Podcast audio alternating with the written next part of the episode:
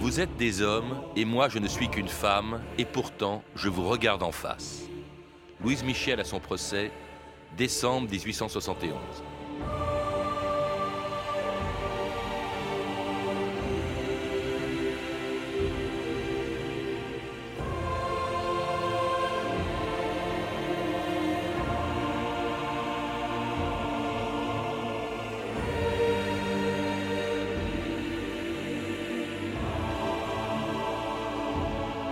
2000 ans d'histoire.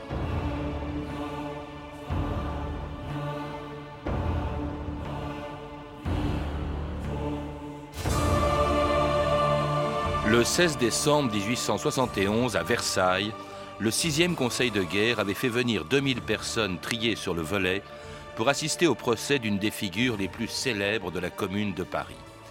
Sous un immense crucifix dans le box des accusés, entièrement vêtue d'une robe noire pour porter le deuil de ses camarades fusillés, Louise Michel écoutait sans broncher le greffier énumérer les actes d'accusation pour lesquels elle était jugée. Depuis la mort des généraux Lecomte et Clément Thomas, dont l'exécution par les Parisiens avait déclenché l'insurrection de la Commune, jusqu'aux incendies allumés par les insurgés avant qu'elle soit écrasée. Mais au lieu de les nier, comme l'avaient fait beaucoup d'autres inculpés pour sauver leur tête, Louise Michel avait décidé de reconnaître tous les crimes dont on l'accusait, même ceux qu'elle n'avait pas commis. J'appartiens tout entière à la révolution sociale. Et j'accepte la responsabilité de mes actes. Vous me reprochez d'avoir participé à l'assassinat des généraux. À cela, je répondrai oui. Quant à l'incendie de Paris, oui, j'y ai participé. On me dit que je suis complice de la commune. Assurément oui. Vous êtes des hommes qui allaient me juger. Je ne suis qu'une femme. Pourtant, je vous regarde en face. Nous n'avons jamais voulu que le triomphe des grands principes de la Révolution. Prenez ma vie si vous la voulez. Je ne suis pas femme à vous la disputer un seul instant. Puisqu'il semble que tout cœur qui bat n'a droit qu'à un peu de plomb. J'en réclame ma part. Si vous me laissez vivre, je ne cesserai de crier vengeance. Si vous n'êtes pas des lâches, tuez-moi.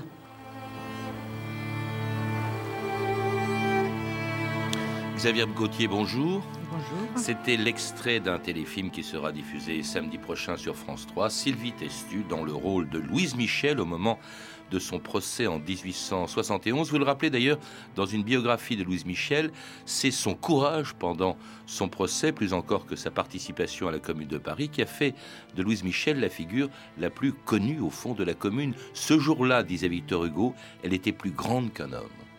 Oui, elle a beaucoup impressionné les spectateurs et le jury parce que, euh, contrairement aux autres communards qui bien humainement essayaient de sauver leur tête, elle s'est dressée comme une figure, comme une véritable incarnation de la commune morte. Et elle avait certes une robe noire, mais elle avait même un voile noir sur le visage et pour euh, faire cette déclaration, elle a soulevé son voile afin de regarder bien dans les yeux les hommes qui allaient la juger. Et sa phrase, vous êtes des hommes qui allaient me juger, je vous regarde en, moi je vous regarde en face, euh, montre en même temps sa détermination, son courage et son féminisme, c'est-à-dire une femme n'a pas à être écrasée et soumise face aux hommes. Alors elle avait 40 ans, c'est l'âge auquel elle est entrée dans, dans, l'histoire, et après une vie assez obscure finalement, euh, marquée surtout par une blessure, vous le rappelez, qui explique peut-être d'ailleurs son engagement ensuite dans la Révolution, et qui remonte même cette blessure à l'enfance et même à sa naissance, car Louise Michel était une fille naturelle, comme on disait à l'époque, euh, née d'un père inconnu, fruit des amours ancillaires entre un obro et, et sa servante. Oui, on disait même une bâtarde, et c'était vraiment un mot infamant. Alors, sa mère était une servante euh, soumise, catholique, euh, euh, peu progressiste, et qui était le père En fait, c'était en effet un obro, un de maïs, elle habitait dans un château un peu en ruine, le château des Deux Maïs. Mais était-ce le père de Maïs, Charles-Étienne? Était-ce son fils? Le, père de Louise Michel, en fait, on ne l'a jamais su. Euh, tout le monde pensait dans le village que c'était le vieux, de Maïs. Et elle, elle soutient que c'était le fils, c'est quand même plus agréable de penser que sa mère a connu ce péché avec le fils. Le vieux qui, traitait Louise Michel, d'ailleurs, comme sa fille, euh, c'était un, aristocrate voltairien euh, que qu'elle aimait beaucoup.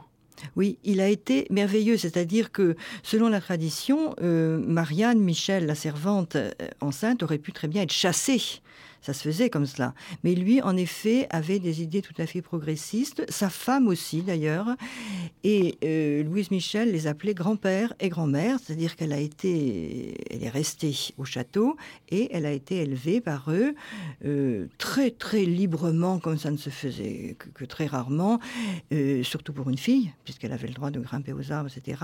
Et probablement, il y a eu en germe quelque chose de son, sa soif de justice du fait que Charlotte de Maïs était voltairien. Et son goût aussi pour la littérature qui vient peut-être de là. Xavier Gauthier, elle lisait beaucoup, elle, et elle écrivait. Elle, en fait, elle, elle écrivait même des poèmes très tôt euh, qu'elle envoyait à Victor Hugo. Oui, toute petite, elle a écrit. Sa grand-mère euh, relatait les événements de la journée en poème. Et elle, elle s'est mise à écrire, on va dire, comme elle respirait. Hein. Et elle voulait être publiée. Et elle s'est mise à écrire à Victor Hugo. Alors, Victor Hugo, c'était un immense poète euh, royaliste à l'époque, euh, qui, avait, qui était une célébrité en France, qui avait toutes les ne serait-ce que la grande actrice à ses pieds, et il a quand même pris le temps de lui répondre. Il y a une correspondance d'échanger entre Louise Michel et Victor Hugo. Ce qui prouve déjà un certain trait de son caractère, c'est-à-dire qu'elle avait une force de persuasion extraordinaire, hein, de répondre à cette pauvre provinciale euh, euh, seule dans son petit château. Là, bon, c'était merveilleux. Victor Hugo, qu'elle a rencontré une fois quand elle avait 21 ans, elle le rencontre en 1851, euh, et à ce moment-là, on, dit même qu'il y a peut-être eu une aventure entre Louise Michel et Victor Hugo, parce que dans le carnet sur lequel Victor Hugo consignait toutes ses conquêtes, hein, ce qui n'est pas d'une élégance folle, c'est le moins qu'on puisse dire. Il y avait le nom Louise Michel et derrière N. Et on s'est demandé si ce N voulait dire qu'elle lui avait dit non ou si ça voulait dire nu. Alors, on ne saura jamais la vérité de ce qui s'est passé parce qu'elle a dit elle-même qu'elle refusait de parler de cet épisode. Mais quand on lit les carnets de Victor Hugo, on peut penser que ça a été difficile, qu'elle échappe euh, à être lutinée, on va dire, par Hugo, euh, avoir des attouchements sexuels. Ça, c'est possible. De là à avoir eu un enfant avec lui, comme d'aucuns l'ont dit, c'est quand même assez, assez improbable. mais de toute façon, ça ne l'a pas... Entre Louise Michel et Victor Hugo, parce que dans le carnet euh, sur lequel Victor Hugo consignait toutes ses conquêtes, hein, ce qui n'est pas d'une élégance folle, c'est le moins qu'on puisse dire, il y avait le nom Louise Michel et derrière N. Et on s'est demandé si ce N voulait... À avoir eu un enfant avec lui, comme d'aucuns l'ont dit, c'est quand même assez, assez improbable. mais de toute façon, ça ne l'a pas empêché de garder son admiration éperdue pour le maître. Révolutionnaire déjà, euh, l'institutrice, enfin par ses méthodes, par sa pédagogie, euh, Xavier Gauthier. Oui, elle avait une haute conception du métier d'instituteur et encore plus d'institutrice. Euh, elle disait les instituteurs sont les obscurs soldats de la civilisation. Et je dirais encore plus les institutrices, parce que les filles n'avaient droit qu'à peu de, de, de matières euh, intéressantes. Enfin, on leur faisait faire plutôt de la broderie, du catéchisme. Et elle, elle voulait qu'elles aient droit à l'algèbre, aux mathématiques, etc. Et puis, elle avait, elle laissait à ses élèves une grande liberté. C'est des méthodes modernes. Euh, elle espérait qu'au lieu de les punir en leur tapant dessus, comme ça se faisait beaucoup, euh, elle, elle créerait en elle la notion de devoir dans la Alors, elle était institutrice à Montmartre en 1870, quand a commencé la guerre euh, franco-prussienne et pendant le siège de Paris par les Prussiens, et surtout lorsque le 18 mars 1871, après la défaite de la France, eh bien, les généraux Lecomte et Clément Thomas étaient chargés de récupérer les canons de Montmartre. Leurs soldats ont alors refusé de tirer sur la foule, les généraux ont été arrêtés et exécutés, et Louise Michel a fait partie des femmes qui voulaient que les Parisiens marchent sur Versailles, où se trouvait le gouvernement de Thiers. C'était le début de la Commune de Paris. Allons dire à Versailles ce que c'est que la révolution de Paris. Allons dire à Versailles que Paris a fait la commune parce que nous voulons rester libres. Allons dire à Versailles que le gouvernement est responsable du sang de nos frères et que nous le chargerons de notre deuil devant la France entière. Ça c'est beau. Réunissons-nous dès aujourd'hui à midi, place de la Concorde. Le 18, le 18, les soldats de Versailles ont retourné leur crosse pour ne pas tirer sur nos soldats de la garde nationale. Il faut les convaincre encore. On a un ennemi qui n'a qu'une idée en tête, c'est de nous massacrer. Mais vous êtes folle. Mais si on y va, c'est armé à Versailles. Mais bien sûr. Ne confondez pas. Mais ne confondez pas qui est notre ennemi. Ce n'est quand même pas le peuple qui est en face de nous. C'est Thiers qui est notre ennemi. Je sais très bien ce que c'est que manipuler une arme, et nous toutes, on peut manipuler des armes. Il n'y a aucune raison. Il n'y a aucune raison qu'il y ait cette séparation entre les hommes et les femmes. Et même, il y, a, il y a du boulot pour quatre femmes au moins par bataillon. Vous voulez introduire des femmes dans l'armée? Il n'en est pas question, il n'en est pas question du tout. Et c'était un extrait du film La Commune de Peter Watkins, la commune à laquelle donc Louise Michel a participé en armes. hein. C'est assez extraordinaire. Cette, elle, était partout. On la voyait sur les barricades. euh, on la voyait aussi comme ambulancière. Son rôle pendant la Commune de Paris, entre mars et mai 71, a été considérable, Xavier Gauthier. Ah oui, elle a pris les armes dès le premier jour, avec une sorte d'excitation. Elle le dit, elle le dit. euh, J'aime l'odeur de la poudre, le, bruit du canon. Enfin, c'était c'était merveilleux pour elle de se battre. Elle a aimé vraiment se battre. Et elle a tenu quelquefois euh, contre les À deux, avec deux hommes ou un seul. Enfin, euh, on ne savait pas à ce moment-là. Il y avait aussi une femme parce qu'elle s'habillait assez souvent en garde nationale. Donc, euh, elle a été euh, physiquement présente et quand les communards lui permettaient, elle a vraiment fait le coup de feu. Mais elle a également sans problème, euh, donné à boire aux blessés et soigné les blessés, même s'ils étaient versaillais. S'est occupée des ambulances. Et donc, elle a eu toujours cet aspect de euh, sœur de charité laïque, comme on disait d'elle, et aussi de combattante. Et de combattante amoureuse d'un homme, peut-être le seul vraiment qui, dont elle était amoureuse, alors que cet amour n'était pas partagé, il est resté platonique, mais qui a beaucoup compté, qui s'appelait Théophile Ferré.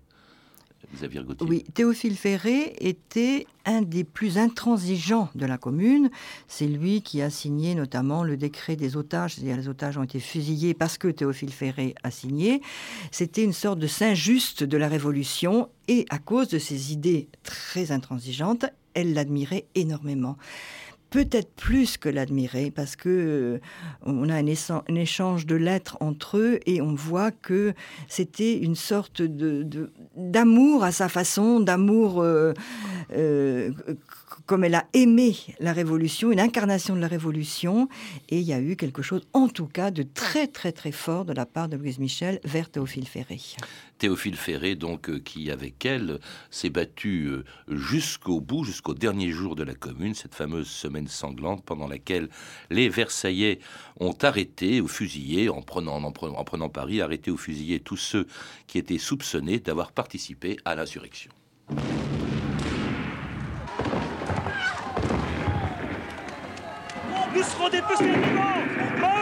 Nous traînera dans la boue. On a tué les combattants On tuera les prisonniers On achèvera les blessés. Ceux qui s'en sortiront iront mourir au bagne Et l'histoire finira par voir clair Et dira de nous que nous avons sauvé la République. En joue La commune Feu Rechargez Au mur Qu'avez-vous fait? Oh, je suis mort, un soldat sans doute enivré a tué mon père à la porte et mon crime est d'avoir pleuré. Qu'avez-vous fait? Sale charogne, fais-moi vite trouer la peau, car j'en ai fait de la besogne avec mon chasse-peau. Et d'un, tu vois ma lune. Et de vive la commune. Mur, disait le capitaine, la, bouche pleine du vendu. Au mur Armand Mestral, Au mur, une chanson de Jean-Baptiste Clément, écrite après l'écrasement de la Commune de Paris, à la fin de laquelle donc Louise Michel est arrêtée. En fait, elle veut sauver sa mère parce que euh, les Versaillais avaient arrêté sa mère et pour épargner la prison à sa mère, elle, est arrêtée. Au début, elle essaye de minimiser son rôle dans euh, la commune de Paris et puis finalement, elle va changer d'avis à son procès, peut-être, euh, Xavier Gauthier, peut-être parce que tout simplement, elle apprend la condamnation et la, à mort et l'exécution de Théophile Ferré. Oui, et elle va tout faire pour essayer d'empêcher cette condamnation à mort, alors que selon le point de vue des Versaillais, il n'y a aucune chance de, l'empêcher. Elle va essayer de soulever euh, ciel et terre, d'écrire des lettres à toutes les, instances dirigeantes euh, pour dire, en fait, Théophile Ferré est moins coupable que moi, c'est moi la coupable. C'est-à-dire, elle essaie. Elle en a rajouté, en fait, elle en rajoute, son rôle pendant la commune. Bien sûr, parce qu'une femme n'avait pas de décision pendant la commune, hein, bien sûr. La commune a été élue, donc les femmes n'étaient pas, n'étaient pas, ne pouvaient pas être élues, bien sûr. Et elle n'était même pas électrice, d'ailleurs. Elle était assez misogyne, d'une certaine manière, la commune de Paris. Elle n'était pas féministe. Hein. Ah, mais elle a fait quand même des choses pour les femmes. Hmm. Par exemple, l'égalité des salaires hommes-femmes. Euh, il y a eu quand même des choses de fait, mais tout n'a pas été changé euh, à ce C'est vrai, c'est vrai. donc, euh, elle s'est beaucoup radicalisée. Elle a été, elle a tellement voulu sauver Ferré qu'elle a dit non, c'est moi la pire la pire, elle disait. Hein. Donc c'est moi qui ai vraiment voulu le. D'où son attitude au procès en fait. Ensuite, quand après la mort de Ferré, elle continue de s'accabler de tous les crimes, y compris ceux qu'elle n'a pas commis. On ne sait pas si elle a joué un rôle dans l'incendie. C'est pour ça d'ailleurs qu'on l'a surnommée la pétroleuse dans l'incendie euh, des Tuileries. Dans euh, l'incendie des Tuileries, certainement pas. C'est-à-dire que, en effet, les communards ont mis le feu parce qu'ils pensaient que ça allait éloigner les Versaillais. Mais ça, c'était au moment où les Versaillais avaient déjà tiré un boulet rouge partout et qu'elle a crié le feu, mais euh, d'autres femmes, par exemple, comme Elisabeth Dimitriev, qui était une, une militante de la commune importante, a demandé du pétrole pour incendier. Mais elles ne l'ont pas fait forcément. Hmm. Certainement pas. Alors, elle, n'est pas condamnée à mort, Louise Michel, malgré euh, euh, tous les crimes dont elle s'accable elle-même pendant son procès, mais qui font d'elle une véritable héroïne. Excusez-moi, je dirais, elle ne s'accable pas, elle se vante. Elle se vante, c'est ça un peu, oui. Et alors, euh, donc, elle est d'abord condamnée dans une enceinte fortifiée, où elle va rester pendant deux ans être prisonnier dans une enceinte fortifiée euh, En prison, à prison d'Auberive. Hmm. Et là, ça a joué un rôle aussi. elle, pense constamment à Ferré, notamment. Oui, alors c'est un moment où elle est quand même dépressive, où la commune est vaincue. Euh, Ferré a été fusillé le 28 novembre. Et elle commence tous les 28 novembre à écrire une série de lettres injurieuses à Thiers, à MacMahon, à la Commission des grâces, etc. C'est-à-dire, elle commence à se fixer sur, sur cette mort. Elle a un désespoir terrible et puis petit à petit, ça remonte sous forme de vengeance.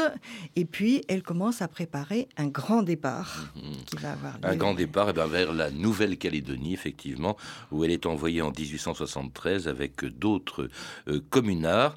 Euh, et contrairement à ces autres communards, d'ailleurs, elle va arriver en Nouvelle-Calédonie et là, euh, pendant les sept ans qu'elle va y passer, elle va s'intéresser au sort des Kanaks. Quel sang as-tu versé pour venir ici? Je n'ai versé aucun sang. J'ai combattu pour la liberté des miens. Notre révolte avait un nom, la Commune de Paris. Mais elle a été écrasée par le pouvoir en place. Et ceux qui n'ont pas été massacrés ont été déportés. Vous me dites que les Blancs veulent vos terres. C'est une injustice. Avec mes frères, nous sommes également révoltés contre l'injustice. Tu dis que nous, nous avons les mêmes ennemis. Comment peux-tu être ennemi de ceux de ta race? Tous les oiseaux n'ont pas le même plumage. Tous doivent pouvoir chanter.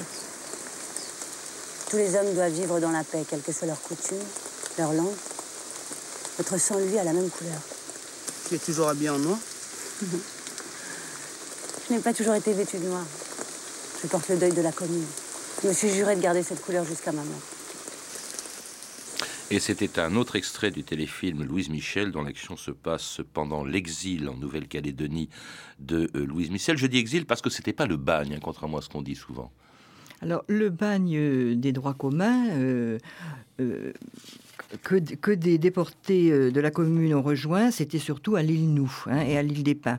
Elle, elle était à la presqu'île d'Ucos, qui était quand même fermée, mais à l'intérieur de cette presqu'île, elle pouvait aller euh, librement. Hein. Mais c'était quand même euh, quelque chose d'extrêmement dur. Hein. Il n'avait presque rien à manger, il y avait des gardes qui les, qui les menaçaient tout le temps. Ça a été une période très très dure. Beaucoup de déportés n'en pouvaient plus, étaient exténués, découragés désespérée, beaucoup mouraient, et elle, elle a tenu le choc, euh, sans doute parce que euh, elle a d'ailleurs adoré les paysages de Nouvelle-Calédonie et aussi parce qu'elle ne considérait pas les Kanaks comme des bêtes furieuses ce qui était le cas de la plupart de ses camarades. Oui, elle, s'intéresse à, leur tradition, à leur langue. Je crois même qu'elle a appris euh, à parler leur langue, euh, à, leur, à leur musique. Elle, se comporte en véritable ethnologue et institutrice aussi. Elle a essayé d'enseigner, de, enfin de, continuer son métier d'institutrice auprès des Kanaks. Voilà, c'était dans son idée, c'était un échange. Elle voulait bien leur apprendre le savoir des Blancs, dont ils avaient forcément besoin. Hein. Euh, elle enseignait toujours d'une façon un peu originale, avec beaucoup d'images. Et elle voulait en échange, apprendre leur savoir.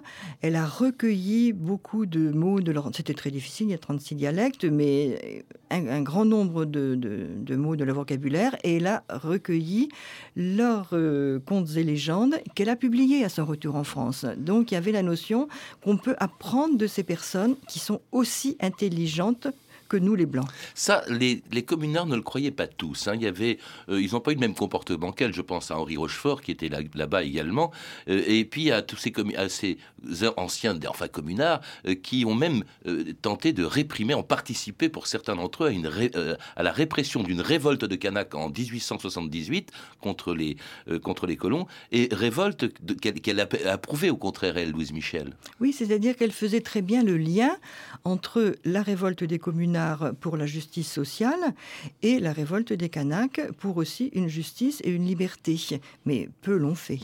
Il faut rappeler que la gauche de l'époque considérait que les colonisations, c'était euh, la mission civilisatrice que euh, la France pouvait apporter. Donc elle n'était pas contre la colonisation pour beaucoup de gens de gauche de l'époque. Ça a changé ensuite. Mais en cela, Louise Michel, qui s'y est opposée, était précurseur en quelque sorte. Elle avait, elle avait, elle avait, elle avait anticipé, anticolonialiste avant la lettre. Elle était anticolonialiste, tout à fait. Même altermondialiste, on peut dire. Hein. Il y avait la notion que les frontières ne devaient plus exister et que ce serait la liberté des peuples à travers le monde. Alors elle était amnistiée finalement en 1880, elle revient en France, elle est accueillie triomphalement, Xavier Gauthier, en France, comme si elle avait quitté la France, alors que c'était sept ans après, comme si elle avait quitté la France la veille. Oui, ça a été un véritable délire quand elle a débarqué à la, gare Saint-Lazare. Euh, la foule l'a acclamée au point euh, si fortement que la police a cru bon de réprimer.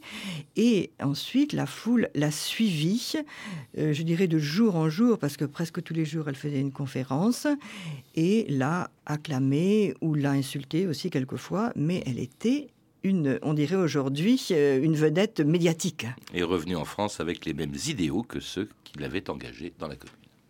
Sachez, cher ami, que je me porte bien et que jusqu'à la revanche, je n'oublierai ni mes amis, ni mes ennemis. Je reste convaincu que la commune reste la forme militante de la révolution sociale, d'où sortira un jour une société nouvelle. Les exilés reviennent toujours. Nous étions bombardés par les Prussiens attaqués par les Versaillais. Bien sûr, nous avons commis des erreurs. On aurait dû marcher sur Versailles et ne pas leur laisser l'initiative. Cependant, en quelques semaines, nous avons tenté de réaliser un rêve. La justice sociale. La République démocratique. Des élus révocables. Du travail pour tous.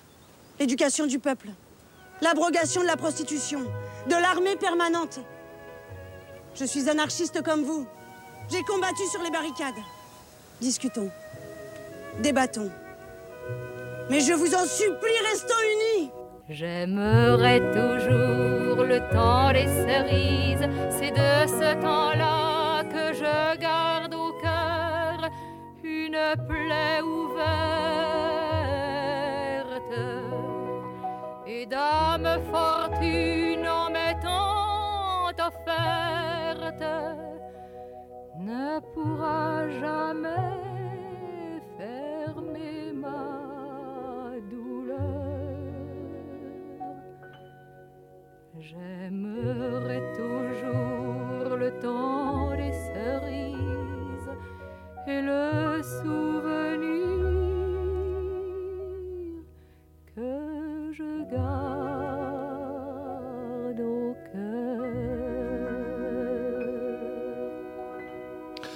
Vauquer, Le temps des cerises, écrit par Jean-Baptiste Clément, qu'aimait beaucoup Xavier euh, Gauthier, que aimait beaucoup euh, Louise Michel. Oui, c'était un ami à elle. Elle dit même qu'elle l'a lancé pratiquement, qu'elle ne se rendait pas compte comme c'était beau ces textes.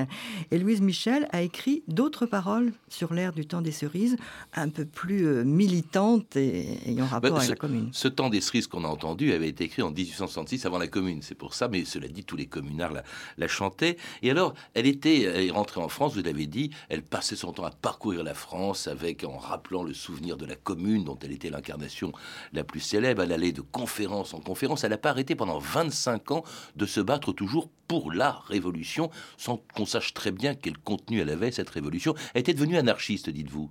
Oui, elle, le dit qu'elle était devenue anarchiste sur le bateau qui l'emmenait en Nouvelle-Calédonie, en discutant avec son amie Nathalie Lemel, qui était aussi une, une bonne communarde, et en tirant les leçons de la commune. Parce que c'est dit, si la commune, qui était un gouvernement merveilleux, a échoué, c'est parce que euh, le pouvoir en lui-même est maudit. Il ne faut pas de pouvoir. hein. Pas d'État, pas d'Église. Alors ça, elle a beaucoup combattu les religions. Pas d'armée, bien sûr. Et donc, ça, c'est l'anarchie. Pas de suffrage universel, même elle s'en méfie, c'est assez étrange quand même. C'est-à-dire, oui, elle considère que voter ne sert à rien et que ce n'est pas la peine que les femmes se battent pour le vote, puisque euh, les hommes non plus n'ont pas à voter. hein. Donc c'est là où elle a divergé des suffragettes, c'est-à-dire elle a, elle a dit c'est c'est des oripeaux, c'est usé ces histoires-là, ça va disparaître. Son programme politique, c'était le cyclone, tout va sauter. Donc le vote là-dedans. Ce qui peut surprendre aussi, c'est que euh, Dieu sait si on la voit partout, si elle prêche partout la Révolution, à un grand moment quand même de l'histoire de, de la gauche française, elle n'a pas levé le petit doigt pendant l'affaire Dreyfus pour défendre Dreyfus. Oui, alors Dreyfus était un officier de l'armée et comme je viens de le dire, elle était absolument contre l'armée et en plus les officiers. Donc euh, voilà. Mais aussi, il faut bien reconnaître qu'elle n'était pas si autant libre qu'on peut le dire, c'est-à-dire que financièrement, elle dépendait d'Henri Rochefort qui lui versait une pension depuis qu'ils avaient été ensemble en nouvelle Et Rochefort était anti-Dreyfusard. voilà, donc elle a été quand même assez coincée avec cela. Mais dans Histoire de ma vie, qu'elle a écrit tout à fait à la fin de sa vie, elle dit qu'elle avait fait un projet de sauver Dreyfus et de sauter sur l'île du diable pour euh, libérer Dreyfus. Oui, ça c'est ce qu'elle écrivait. Euh, euh, euh, elle meurt en, mi- en 1905 à Marseille, à l'issue encore d'une tournée de conférences. Elle repart, elle est- son corps est ramené à Levallois où il est enterré. Il y a même un métro Louise Michel à, à Levallois. Et alors il y a eu ces obsèques, il y a eu un monde considérable, une foule considérable. Et aujourd'hui encore, d'ailleurs, sa popularité dépasse même les frontières de, de la gauche. Elle, elle est populaire partout, dans tous les milieux. Oui, tout à fait. C'est une des, rares femmes quand même de l'histoire de France qui ait cette importance-là. Et je pense qu'à la fois, elle a été très intransigeante, puisqu'elle a même soutenu les attentats anarchistes, et en même temps, elle avait une, c'était une telle figure de bonté et de générosité qu'elle a dépassé euh, les clivages. Merci euh, Xavier Gauthier. Je rappelle que vous avez beaucoup écrit sur Louise Michel, notamment sa biographie La Vierge Rouge, publiée aux éditions de Paris et rééditée en 2005. Vous avez également établi et présenté la correspondance de Louise Michel sous le titre Je vous écris de ma nuit, publié aux éditions de Paris également en 2005, et que vous êtes également l'auteur de la présentation de ses mémoires, des mémoires de Louise Michel, publié aux éditions Tribord en 2005. Vous avez pu entendre des extraits du film La Commune de Peter Watkins, édité en DVD chez Dorian Film, ainsi que les extraits du téléfilm Louise Michel de Solveig Gansbach avec euh, Sylvie Testu dans le rôle titre et qui sera diffusé samedi prochain, 6 mars à 20h35 sur France 3 et qui sortira également en salle le 7 avril. Ce film retrace les années d'exil forcé de Louise Michel en Nouvelle-Calédonie. Je signale également que Solveig Gansbach et Sylvie Testu seront les invités de Kathleen Evin dans L'humeur vagabonde ce soir à 20h sur France Inter. Vous pouvez retrouver ces références par téléphone au 32 30, 34 centimes la minute ou sur le site franceinter.com. C'était 2000 ans d'histoire, la technique Mathias Alléon et Amandine Grévos, documentation Emmanuel Fournier, Clarisse Le Gardien et Franck Olivard, une émission de Patrice Gélinet réalisée par Anne Kobilac.